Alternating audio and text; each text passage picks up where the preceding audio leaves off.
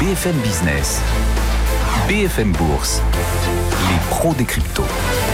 Parce que l'avenir est l'endroit où l'on passera tous, absolument tous, le restant de nos jours, eh bien, on parle de crypto-monnaie aussi. La blockchain contient une fraction de notre avenir. Les pros des cryptos, chaque vendredi aux alentours de 16h35, 16h40 avec Vincent Bois, toujours avec nous euh, depuis IG.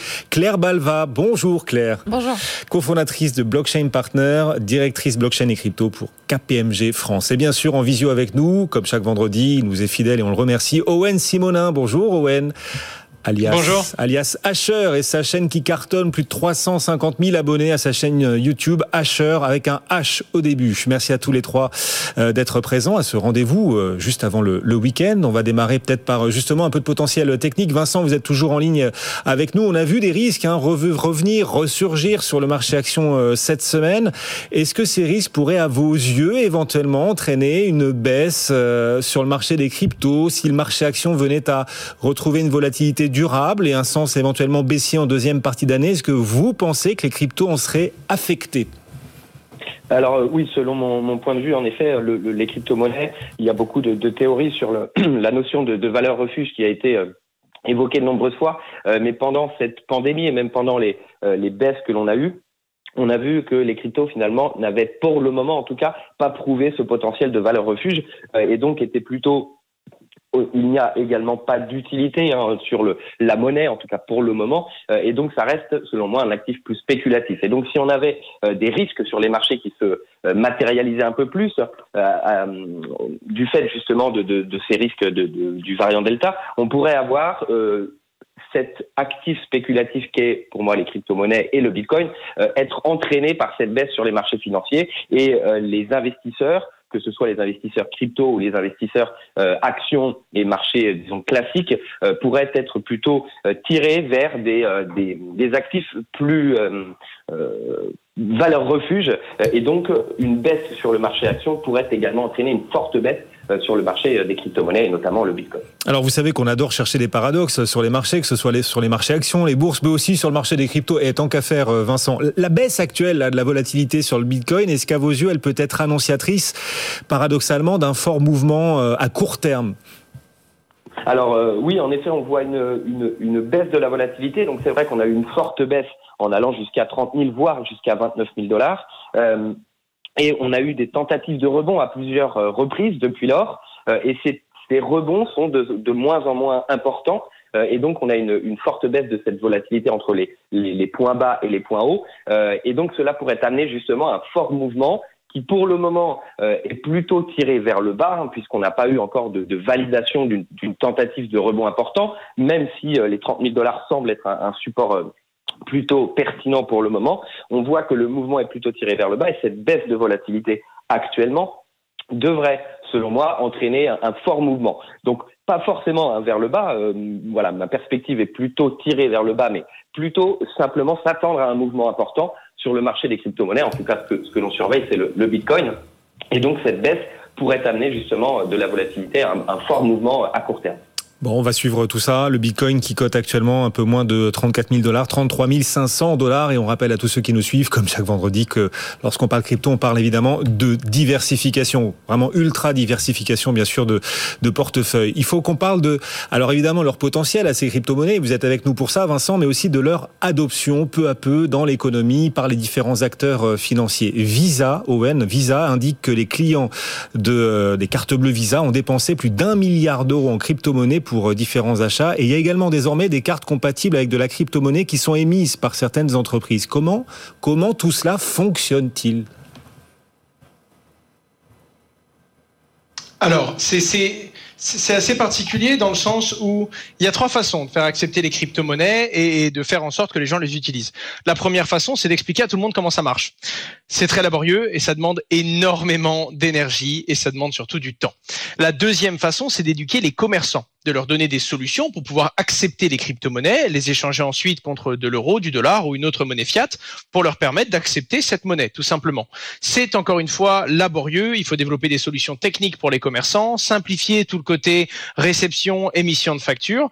Et la toute dernière étape, qui est euh, uniquement réservée à ceux qui en ont les moyens, c'est d'émettre carrément une carte ou un système financier qui permet de recevoir des crypto-monnaies et de proposer un change instantané. C'est ce qui est arrivé à la plupart des, des, grosses plateformes. On a eu Coinbase, on a eu Binance, on a eu Crypto.com, Wirex à la base, qui sont des entités qui, elles, vont permettre à leurs clients d'ouvrir un compte, de déposer de la crypto-monnaie, et grâce à une carte Visa et Mastercard, parce que Visa et Mastercard le veulent bien, bien entendu, on va pouvoir faire un paiement Visa et la compensation de ce paiement Visa va être réalisée par l'entreprise qui va prélever non pas des euros sur le compte de son client, mais de la crypto-monnaie avec une petite commission. Et c'est comme ça qu'on peut, avec une carte de crédit, dépenser des crypto-monnaies à travers n'importe quel système qui accepte Visa et Mastercard, soit à peu près tous les systèmes, même s'ils ne sont pas équipés nativement d'un logiciel permettant d'accepter les crypto-monnaies. Oui, cet univers qui continue de se constituer et ces cartes dont vous nous parlez, qui favorisent l'adoption des crypto-monnaies euh,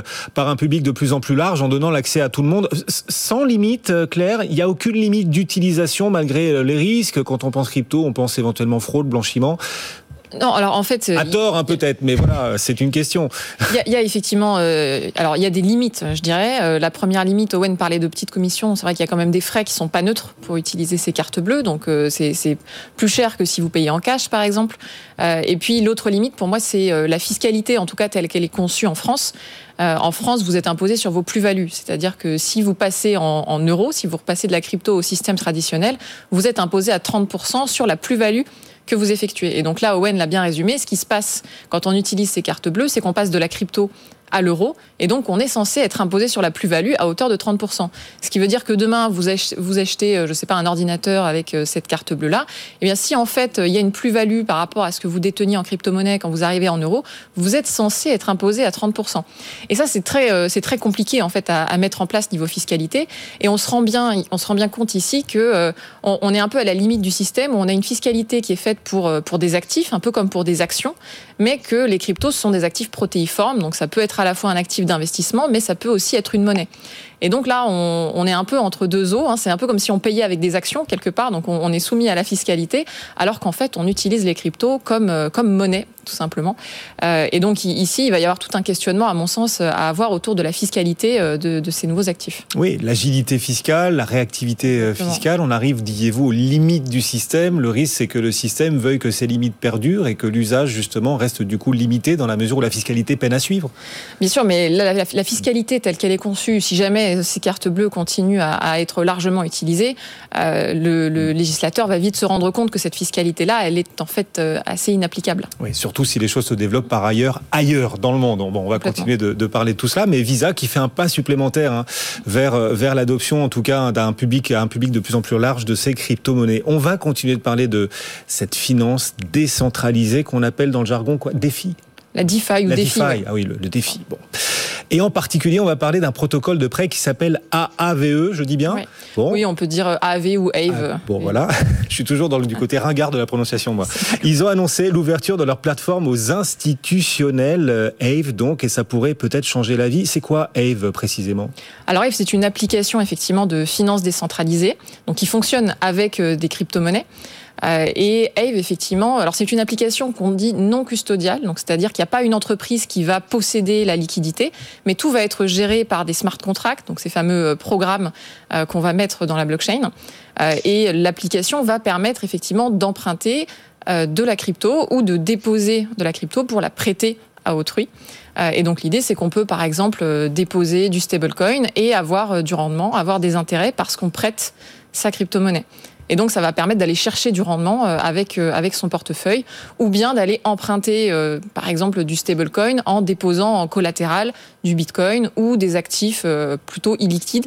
On pourrait imaginer à terme déposer des, tokens qui valent, je sais pas, des parts d'immeubles, par exemple, et derrière emprunter de l'argent grâce à cela.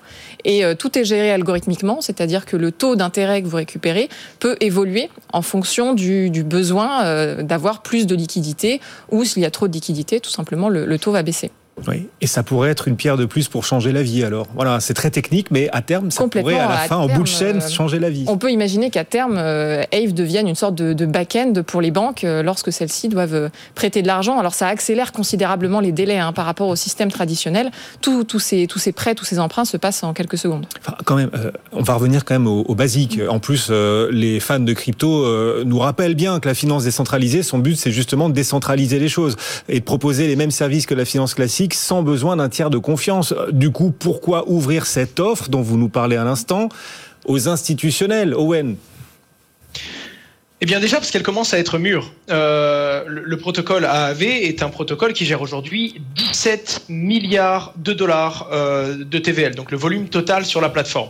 Ce qui veut donc dire qu'il a été longuement audité, qu'il y a des hackers et des personnes qui ont essayé de le craquer pour essayer d'en tirer profit sans y arriver. Et de la même façon, ce protocole a, si je dis pas de bêtises, 10% du montant total en fonds d'assurance. Donc comme une petite assurance, un autre smart contract qui détient à peu près 2 milliards d'actifs pour assurer une quelconque potentielle faille. Donc on commence à avoir des solutions de finances décentralisées qui commencent à mûrir et qui commencent à être intéressantes. Ensuite, pourquoi s'adresser aux institutionnels? Ben Déjà parce que les institutionnels suivent des demandes qui émanent de leurs clients. Ce sont leurs clients qui, à l'origine, la plupart du temps, demandent ce genre de solution. Ensuite, pour des raisons de compétitivité. L'objectif étant de proposer un rendement quand on est un fonds d'investissement. Si de nouvelles solutions DeFi sont plus euh, compétitives que certaines solutions traditionnelles, pourquoi ne pas se tourner vers ces nouvelles solutions annexes? Quitte à n'y mettre qu'une petite partie du montant sous gestion de ce fonds. Et ensuite, tout ne doit pas être décentralisé. C'est l'une des valeurs des crypto-monnaies, c'est vrai, mais pour le coup, le concept de la finance décentralisée, c'est qu'elle est décentralisée, certes, mais ça permet d'avoir des solutions financières. Quelqu'un qui se doit d'obtenir une solution financière comme un emprunt pour subvenir à ses besoins, peut très bien faire un benchmark de tout ce qui existe et pourquoi pas se tourner vers la finance décentralisée si c'est elle qui propose les meilleurs termes et conditions. Donc pour le coup, c'est assez intéressant de se rendre compte qu'il y a aujourd'hui des solutions de finance décentralisée qui vont petit à petit venir marcher sur les pieds sur des solutions de, financement traditionnelles, simplement parce qu'elles deviennent pertinentes. On s'éloigne de plus en plus du proof of concept, on commence à avoir de vraies solutions de DeFi utiles et qui vont devenir utilisées. Et Ave qui annonce donc l'ouverture de sa plateforme aux institutionnels, certains malgré tout, Owen, y verront un pacte avec le diable. Non, on veut s'affranchir des tiers de confiance et on pactise malgré tout avec eux. Les fans de crypto, ceux du début, euh, ils vont pas faire la tête? Alors, pas particulièrement, parce qu'au contraire, c'est même une victoire de voir des acteurs centralisés qui ont l'habitude d'utiliser des outils centralisés se tourner aujourd'hui vers la DeFi. Donc, je, je, pense vraiment qu'au hmm. contraire, ce serait une news qui serait bien accueillie par cette communauté. En effet, beaucoup de gens sont contre la centralisation absolue. Mais la plupart des personnes qui utilisent la blockchain n'ont rien contre la centralisation. Ils veulent juste nuancer et dire qu'on a besoin également, en plus de ces solutions centralisées, de décentralisation. Les gens disent que quand on ne détient pas sa propre clé privée, euh, on ne détient pas sa crypto-monnaie. En gros, si vous avez un compte sur une plateforme et que c'est cette plateforme qui détient en votre nom de la crypto-monnaie, vous ne la détenez pas vraiment et c'est vrai c'est pas comme si vous aviez votre crypto-monnaie sur votre mot de passe et que vous êtes la seule personne à pouvoir accéder à ces fonds. En attendant, utiliser certains fonds sur des plateformes d'échange pour être agile et pour pouvoir prendre des décisions rapidement, bien que ce soit des solutions centralisées, ça n'a rien de mal. C'est qu'une question de diversification finalement. Faut pas mettre ses œufs dans, le même panier et faut surtout utiliser différents outils. Moi-même, qui, qui adore la décentralisation et qui détient beaucoup de crypto-monnaies, j'en stocke une grande partie sur mes propres clés privées, mais une petite partie sur différents différentes plateformes pour pouvoir être agile et pour pouvoir utiliser leurs différents services. Ce n'est qu'une question de mesure finalement. Ça s'appelle la maturité, voilà, la maturation d'un écosystème. La, maturité, elle nous vient d'un jeune homme de 22 ans à peine, un Owen qui vous parle et qui fait cette pédagogie aujourd'hui à l'antenne sur BFM Business de, ces nouveaux écosystèmes qui se constituent avec vous, Claire, euh, pour cette nouvelle offre. D'ailleurs, Claire, alors il dit AVE, lui, vous vous dites Ave, bon, Ave, on va dire, euh, a noué un partenariat avec Fireblocks qui gère la custody crypto. En fait, ils détiennent la crypto-monnaie au nom de leurs clients, pour résumer les choses. On commence à voir en effet que ces services sont salués, qu'ils contribuent à l'adoption de la crypto-monnaie par monsieur et madame tout le monde. Cette technique, elle va prendre encore de l'importance, cette technique custody? Oui, oui, alors la, custody, c'est déjà une très grosse activité. On voit par exemple qu'un acteur comme Coinbase Custody euh, détient euh, à peu près 10% du total des cryptos euh, en circulation. Donc euh, ce sont déjà des acteurs qui sont énormes et on voit qu'il y a un deal flow très important dans ce secteur-là avec euh, BitGo qui a été racheté par Galaxy, avec Curve qui a été racheté par PayPal, avec Fireblocks qui a levé des fonds aussi récemment. Donc on voit que c'est un marché qui est en forte croissance et que ces, ces acteurs finalement sont des acteurs structurels, structurants pour l'ensemble du marché des cryptos. Et effectivement, Owen l'a dit, la décentralisation, elle, elle a aussi ses limites. Et je pense pas que demain tout le monde stockera ses propres crypto-monnaies avec sa clé privée. Il y a beaucoup de gens qui aujourd'hui ont déjà du mal à, à sécuriser leur boîte mail. Donc, je pense pas que demain tout le monde va sécuriser par lui-même ses fonds crypto. Ça, c'est une utopie. Et donc, forcément, les acteurs qui proposent des solutions de, de custody ont beaucoup d'avenir. D'accord, sauf qu'on a vu récemment une association euh, obscure euh, en Bourgogne, justement, détenir, voilà, RR Crypto, exactement. Euh, bon, on leur fait de la pub en même temps, c'est pas bien. Mais bon, euh, oui, c'est une arnaque. Enfin, les gens se sont fait arnaquer manifestement. Euh, et en effet, ils disaient détenir les cryptos au nom de leurs clients. Est-ce que cette technique, le custody, dont vous nous disiez qu'il est amené à monter encore beaucoup en puissance, est-ce que cette technique-là, dont user et abuser, par exemple, cette association, ne met pas en risque malgré tout la sécurité des cryptos que les gens croient détenir, qu'une association ou qu'une organisation peut dire détenir en leur nom, et en réalité, à la fin, à la fin, il y a parfois des surprises? Alors, les arnaques, ça existe. Ça n'existe pas que dans la crypto. Hein. Il y a des arnaques sur plein d'autres euh, d'autres sujets. Il y a des arnaques Oui, oui. sur euh, les, voilà, l'investissement dans des diamants, même- dans des places de hein. parking. Oui, oui, voilà, c'est pas du tout tout, ouais. spécifique aux cryptos. Euh, effectivement, aujourd'hui, on est sur un secteur nouveau. Donc, effectivement, il y a des acteurs qui parfois sont, sont peu scrupuleux. Euh, mais on voit en tout cas en France que euh, la, la réglementation est quand même assez poussée. Et donc, il y a des moyens aujourd'hui de savoir si un acteur est, est sécurisé ou non. Euh, Il y a une liste euh, à l'AMF euh, des acteurs labellisés PSAN, donc prestataires de services en actifs numériques. Donc tout ça est quand même assez bien encadré. Et aujourd'hui, en faisant quelques recherches, voilà, vous, vous pouvez assez vite savoir quels acteurs de custody, quels acteurs crypto sont sérieux. Owen, là-dessus? Il y a énormément de process. Il y a deux moyens de se sécuriser quand on détient des fonds, que ce soit de la crypto-monnaie ou non. La sécurité et l'assurance, d'accord? Par exemple, notre société, qui est régulée en France, elle, a tout misé sur la sécurité pour une seule et simple raison. Plus de 100 refus d'assurance. La crypto-monnaie, c'est nouveau. C'est une forme que les assureurs ne maîtrisent pas avec des risques qu'ils ne maîtrisent pas non plus. Il est donc impossible de s'assurer, ou alors très difficile car très peu d'acteurs à l'échelle mondiale ont réussi à trouver ce fameux graal de la sécurité des entreprises qui détiennent de la crypto-monnaie pour compte de tiers, des custodianes, comme on les appelle, qui ont des solutions custodianes. Donc là où il faut comprendre, c'est qu'il y a aujourd'hui toujours un risque à confier sa crypto-monnaie à une plateforme. On doit vraiment s'assurer qu'elle est sécurisée et globalement, c'est vrai que la régulation est un gage de crédibilité car la plupart des sociétés régulées ont des process qui ont été audités par des acteurs externes, simplement. Eh bien voilà, un peu de pédagogie pour nos auditeurs et, téléspectateurs. Il nous reste 2-3 minutes pour continuer d'explorer cet univers de la blockchain, des cryptos également. Alors on est dans un univers assez technologique, technophile, parfois geek, mais de plus en plus financier également et peut-être de plus en plus économique aussi à terme. Euh, et là, vous allez nous parler, Owen, d'une prestation de serment, la prestation de serment du nouveau président d'Israël. Quel rapport avec la blockchain dont on est en train de parler depuis un quart d'heure, la prestation de serment du nouveau président en Israël? Ah bah alors justement, c'est sur ce segment technologique que moi j'interviens car ce serment sera également accompagné d'un NFT, une base donc technologique liée à la blockchain Token. pour signifier non seulement la prise du coup de responsabilité euh, de, ce nouveau et qui est le sixième président euh, d'Israël, mais également le fait que c'est une un nouveau support, une nouvelle façon peut-être pour annoncer comme une nouvelle histoire et une nouvelle façon de faire les choses. Mais ce euh, ce serment sera euh, également accompagné d'un NFT qui sera confié au président, une volonté par le Parlement israélien, israélien pardon, de montrer ce changement technologique et le fait d'aller vers l'avant et d'utiliser désormais des nouvelles méthodes. Attendez, euh, les, les NFT, donc ce sont des tokens, ce sont des jetons euh, sur la Tout fait. Et euh, ces jetons, et on en a beaucoup parlé euh, ces derniers mois tous ensemble, ils permettent parfois et de plus en plus de détenir, euh, bah, par exemple, des œuvres d'art dans la blockchain, ce qui sécurise aussi quelque part l'investissement, de plus en plus d'immobilier aussi, on parle d'immobilier tokenisé. Vous nous dites qu'on peut aussi tokeniser la prestation de serment du président d'un État comme l'État d'Israël. Tout à fait. Alors évidemment, ça veut ça veut pas dire qu'il y aura des droits et que, que ce NFT apportera des droits lui aussi, mais en attendant, c'est une transmission, c'est pas simplement le serment physique qui lui sera également signé euh, par ce nouveau président, mais également une transmission technologique comme pour annoncer que ce nouveau serment est une nouvelle base technologique et vraiment la façon dont ça a été voté et décidé par le, par le Parlement, ça a été le fait de montrer qu'on allait utiliser des nouvelles méthodes et qu'on se tournait vers le futur, vers l'avenir, qui est un petit peu le slogan que vous nous rappelez chaque semaine quand on parle de blockchain et de crypto-monnaie. Ouais, parce que l'avenir, c'est là où on passera tous le restant de nos jours. On a cette euh, tradition de dire que euh, lorsque quelque chose est figé, inscrit dans la Constitution ou une prestation de serment, par exemple, que c'est gravé dans le marbre, on dira peut-être à l'avenir que c'est gravé dans, dans la blockchain. Claire. Oui, alors je pense que cette, euh, effectivement, ce NFT, il faut, il faut plus le voir comme une expérimentation ou comme un symbole, comme le disait Owen, euh, que comme euh, la simple volonté d'avoir un NFT pour derrière le revendre, par exemple, à, d'autres personnes. Les NFT aujourd'hui, alors théoriquement, on peut, on peut tout mettre sous forme de NFT. C'est pas pour ça que c'est pertinent du tout. Les NFT, c'est intéressant effectivement pour des objets qui ont une valeur, pour des objets uniques, souvent pour des objets de collection. Ça peut être des objets d'art physiques ou numériques. On parlait il y a quelques semaines de Sorare, par exemple, avec ses cartes de joueurs de foot qui sont sous forme de, NFT.